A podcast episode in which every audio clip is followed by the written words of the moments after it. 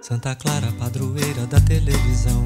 Que o menino de olho esperto saiba ver tudo, entender certo, sinal certo, se perto do encoberto. Fala certo desse perto e do distante, porto aberto, mas calar.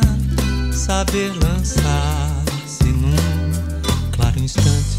A santa padroeira da televisão é Santa Clara de Assis, porque, de acordo com a tradição católica, assistiu à celebração da Eucaristia sem sequer sair da cama. Santa Clara, padroeira da televisão. Que a televisão não seja o inferno interno, ver no excesso eterno, quase nada, quase nada. Que a televisão não seja sempre vista como a montra condenada, fenestra sinistra, mas tomada pelo que ela é de poesia